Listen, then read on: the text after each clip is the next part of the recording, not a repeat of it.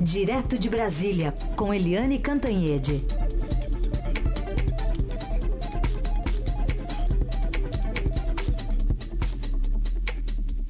Oi, Eliane, bom dia. Bom dia, Heisen. Bom dia, Carolina, ouvintes. Bom dia, Eliane. Vou começar falando então sobre o ex-presidente Lula, que sofreu a sua segunda condenação na Lava Jato, agora pelo caso do sítio em Atibaia, no interior de São Paulo.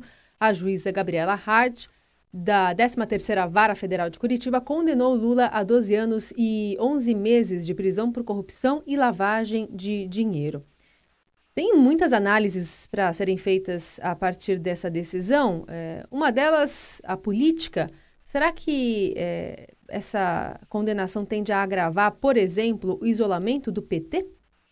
Olha, essa condenação do Lula é a segunda condenação, e se a gente somar as duas, é, dá 25 anos redondos.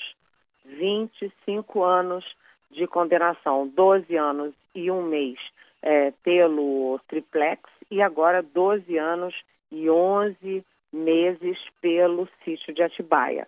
25 anos vai, evidentemente, complicando a situação do ex-presidente Lula. Agora, é, a gente lembra que a Gabriela Hart é do, da primeira instância e ainda vai ter uma, uma, um julgamento na segunda instância, que é o TRF de é, TRF 4 de Porto Alegre, que, no caso do triplex, aumentou a pena que o Moro tinha previsto. O Moro tinha previsto nove anos e pouquinho e o TRF4 não apenas concordou com a condenação, como aumentou a pena em três anos para 12 anos e um mês. Ou seja, Lula agora começa toda aquela fase é, judicial, é, de julgamento em julgamento, e enquanto isso, como você disse, Carolina, a situação do PT e das esquerdas é, assim, lamentável no país. O país deu uma guinada forte à direita, né? Isso se refletiu no eleitorado, nos votos, portanto, se refletiu no executivo, se refletiu no legislativo, e o PT, além de tudo, se isolou nas esquerdas é, ficou batendo cabeça e a Gleice Hoffmann, presidente do partido, é muito destemperada, apoiando o Maduro, é, é, batendo cabeça. Então, o PT está sem o seu grande líder, né? a sua presidente mostra incapacidade de ter uma condução política sóbria, séria é, para o futuro do partido e a situação, então, do PT fica muito, muito, muito difícil. E a do Lula é, vai ficando aí desesperadora. Ele tem ainda, além do triplex e do sítio, ele tem também aí a questão do terreno uh, que foi aí considerado propina para o Instituto Lula e tem aquele apartamento que é contíguo ao apartamento em que ele morou sempre com a Marisa, com a, com a mulher dele, que morreu, né? em São Bernardo. É, um, uma expectativa que, que há, inclusive, na Polícia Federal é de que o Lula, com uma condenação tão pesada, que ele queira sair de Curitiba e ir para São Paulo. É, lembrando que o, o Código do Processo Penal prevê que o preso é, possa pedir, reivindicar, ficar mais próximo da família. É, essa é uma expectativa. O problema é que ele em Curitiba está numa cela especial da Polícia Federal e para ele ir para São Paulo há que também se definir onde seria um local adequado a um ex-presidente da República. Na, na é, sentença, a Gabriela Hart, que é uma juíza bem dura, ela tem se mostrado bem dura. Ela reclama da corrupção sistêmica e diz que tudo indica que todo esse processo de corrupção envolvendo Lula tinha, além de tudo, é, também o objetivo é, de manter indefinidamente o poder para ele e para o PT. Ou seja, também sobrou aí uma crítica é, direta ao PT. Liane, só aproveitando aqui que tem uma pergunta relacionada a esse assunto, da Luísa, de São Paulo, Ela fala o seguinte: sobre a condenação de Lula, não sou petista nem da direita. Tento analisar com frieza o noticiário, mas ao falar na sentença que se esperava de um presidente um comportamento exemplar, isso não dá um tom de personalização da pena? Fica com cara de recado para a impunidade, quando na verdade a justiça deve tratar todos como iguais. Como você analisa esse ponto? Oi, Luísa, bom dia. Olha, eu analiso como deve ser analisado, ou seja, é uma realidade. É uma realidade que o ex-presidente Lula é, é, é o grande líder é, político brasileiro no exterior, é o mais conhecido no exterior. Ele também é o grande líder das esquerdas no Brasil. Ele foi presidente, saiu da presidência com um alto índice de popularidade. Mesmo preso, ele tinha um alto índice é, nas pesquisas. Isso é uma realidade, né?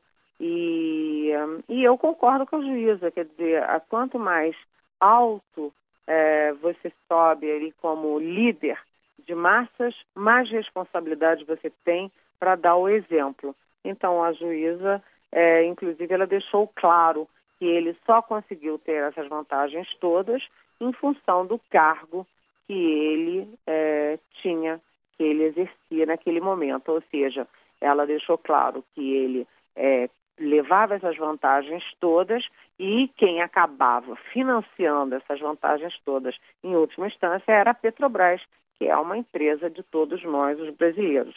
Então, acho que a, a juíza apenas fez uma referência a uma coisa real. É, o Lula era presidente, ele é, é, acusado e condenado por tirar vantagem dessa condição, e ele, é, como presidente, ele deveria sim dar uma dar uma um exemplo né, para os seus seguidores de probidade, de enfim, é, é uma situação uhum. muito dramática, né, na verdade. Eliane, eh, a gente vai fazer uma pausa aqui só para ouvir o que está falando agora o prefeito do Rio de Janeiro, Marcelo Crivella, a respeito da chuva eh, na cidade. Já são cinco mortes confirmadas. Vamos ouvir um trechinho. Dessa, dessa chuva que abateu sobre nós e das pessoas que perdemos. Prefeito, a gente está ao vivo aqui na Globo News. Pois é, a informação que eu tenho no COR é de que a cidade se movimenta bem, Houve um princípio de trânsito grande durante a manhã, mas agora já está normalizado. Ainda temos pequenos bolsões, como aqui no Jardim Botânico, mas isso está sendo é, remediado. Eu acho que se no final da tarde as pessoas puderem evitar de sair de casa, e mais uma vez faço apelo para que não ocupem, não fiquem nas áreas inseguras. Prefeito, a Defesa Civil, a defesa civil é, é, falou com o senhor o que, que aconteceu, porque essa árvore desceu de uma encosta. A Defesa Civil está acompanhando. O que, que aconteceu? Você já pode adiantar para gente? Pois é, é uma coisa inesperada e nós já combinamos aqui com os engenheiros da GeoRio que estavam comigo a noite toda, a madrugada toda.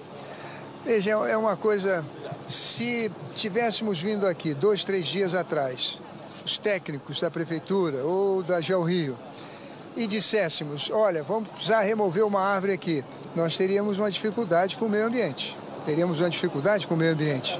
Agora, se é, árvores antigas continuarem aqui e nós verificarmos de que temos uma profundidade de solo, uma solo cobertura pequena, nós vamos tomar providência para tirá-las com a ventania que deu e com a chuva, esses dois fatores juntos fizeram com que árvores caíssem. E na queda delas trouxeram outras árvores. E trouxeram então, a situação é para a gente relatar, essa queda de árvore foi que atingiu o ônibus, né?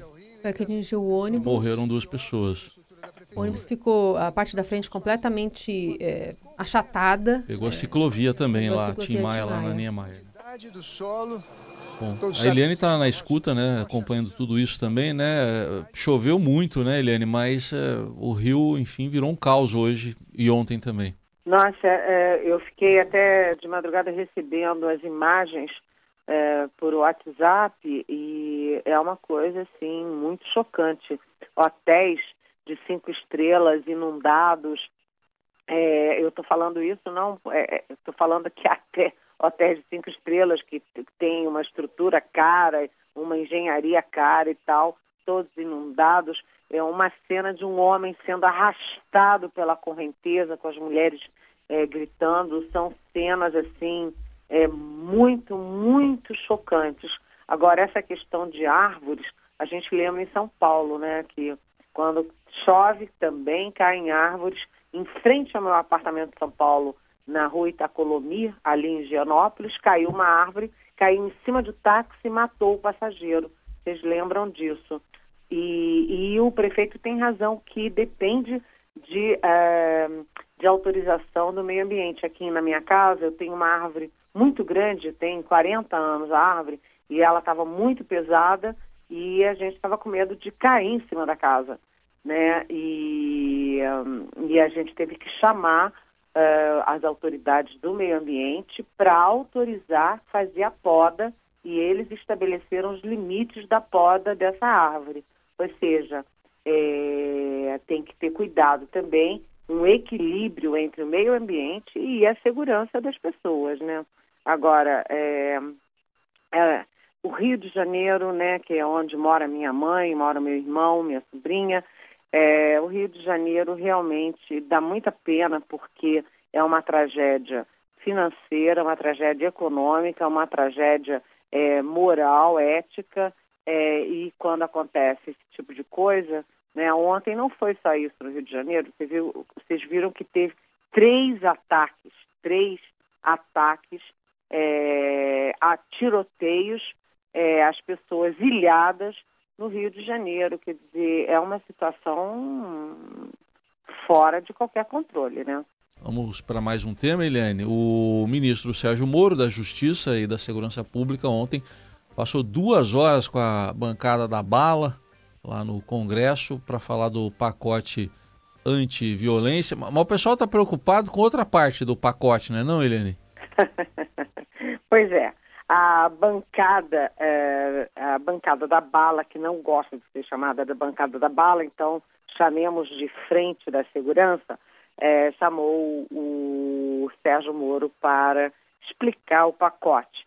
E olha, é, eles fizeram uma comissão, achando que era suficiente, e apareceu gente para burro, tinha mais de 200 pessoas, gente em pé, e o Moro ficou duas horas explicando o pacote e, curiosamente, sem a imprensa. Tudo que acontece no Congresso, a não ser quando é uma CPI que tem um depoimento sigiloso que possa atrapalhar as investigações, essas comissões são sempre abertas aos jornalistas. Dessa vez, não.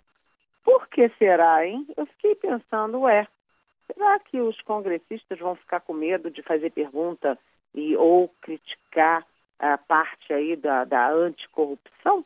Não sei por que, que foi fechado, mas o fato é que o Moro disse que o pacote está em aberto, que o pacote é apenas um estágio é, inicial, que ainda vai ser submetido a, aos, aos sujeito às sugestões do Congresso e que ainda não passou pelo crivo do presidente é, do presidente Jair Bolsonaro. Ele falou, inclusive, que já aceitou é, sugestões de mudança dos governadores. É, uma delas, por exemplo, é que as, os depoimentos de presos sejam feitos por teleconferência. Por quê? Porque os governadores não querem ter um gasto enorme com veículos, motoristas, batedores, etc., para levar os presos para depor. Então, uh, o, Moro uh, aqueceu e só haverá exceção para videoconferência quando não tiver técnica, condições é, técnicas para isso, senão teleconferência. E os, é, a bancada da bala forçou muito ali as perguntas em cima da questão da criminalidade, né, da, do, da parte do pacote sobre violência. E, inclusive, já antecipou, ontem eu falei com o capitão Augusto, é, o deputado capitão Augusto do PR do Paraná, é, que é o coordenador da frente, ele estava me falando que uma das coisas que a bancada vai sugerir é que haja bloqueadores de celular em todos os presídios. Né? E ele falou, não, há, não interessa o custo, não interessa quanto isso vai custar. E é importante que os, é, os, esses grandes criminosos não continuem é, dominando o crime a partir das prisões. Eu queria gostaria de saber o que, que o Paulo Guedes acha disso, mas enfim, vamos lá. É, agora, como você me perguntou, né, Heisen, é, todo o encontro foi muito em cima da parte anti-violência, anti-crime.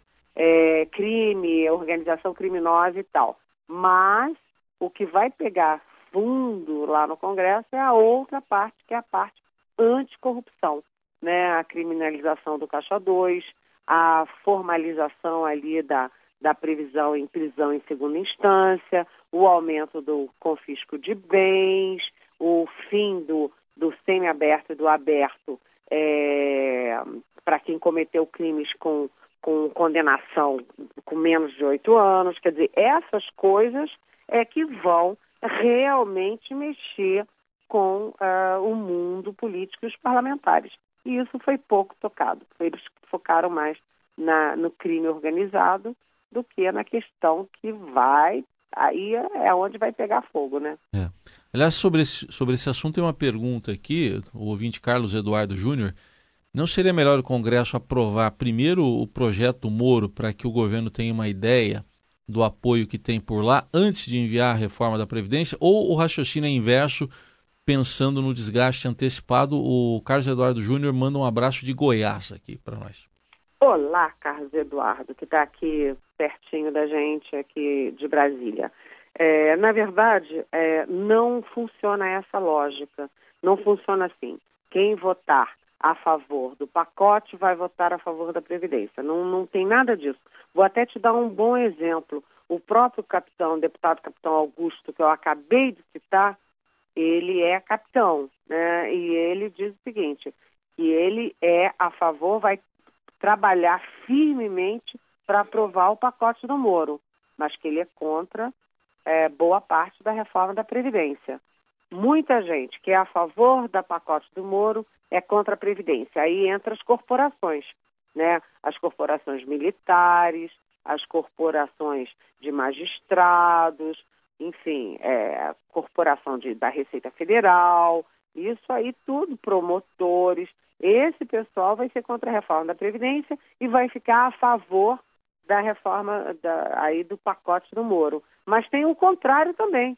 Tem aqueles que são super liberais na economia que querem é, aprovar rapidamente a, a reforma da Previdência, mas que não querem tanto assim o pacote anticorrupção, que pode bater aí, é, enfim, pode bater na casa deles. Enfim, é, a lógica não funciona. O mais importante é que o presidente da Câmara, o Rodrigo Maia, o próprio governo diz que a prioridade é a reforma da Previdência. Eles contam com a aprovação da reforma da Previdência para deslochar o governo, para estabilizar aí as contas públicas ao longo dos anos, né? inclusive aí é, economizar um trilhão em 10, 15 ou 20 anos e, e botar o país em dia. A prioridade do governo é a Previdência, mas uma coisa pode acabar contaminando a outra. Por falar em contaminação, é, qual que será o papel do MDB lá no Senado, já que a gente tem é, teve né, um embate forte de Renan Calheiros ali para disputa na presidência do Senado. As relações ali começaram a se pacificar, mas especial ali o MDB, né? Eles vão, eles vão ter a cadeira da CCJ, né, Eliane?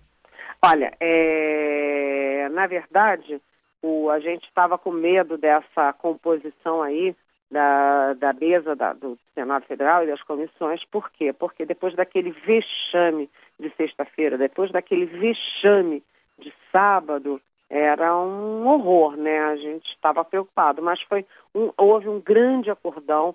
Todas as forças políticas foram acomodadas, né? O PSDB ficou com a vice-presidência, o PSD que roubou ali a segunda bancada, agora tem mais gente do que o PSDB, que ficou em terceira, também foi bem é, contemplado, vai ficar com, com, uma comissão importante, que é a Comissão de, de Economia, né, a CAI, é, Assuntos Econômicos, e o MDB, a único, o único é, partido que ficou isolado, não o partido, mas um grupo isolado, foi o MDB do Renan Calheiros e do ex-presidente José Sarney, porque eles concederam, é, aceitaram dar à CCJ, a Comissão de Constituição e Justiça, que é a comissão mãe por onde passam todos os projetos, para o MDB, desde que não fosse do grupo do Renan e do Sarney.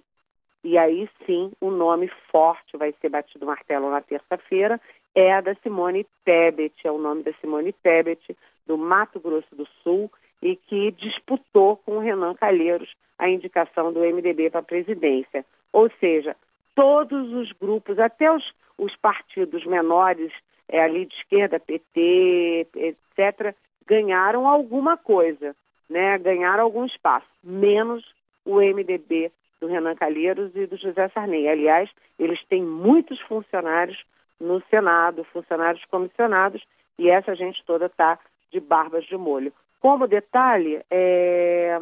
quem ganhou a terceira secretaria foi o Flávio Bolsonaro, filho do presidente, que foi eleito senador pelo PSL do Rio de Janeiro. O a terceira secretaria não tem muita importância, mas dá a ele direito a ter 13 funcionários com verbas de 15, é, de 500 mil reais para ter esses funcionários.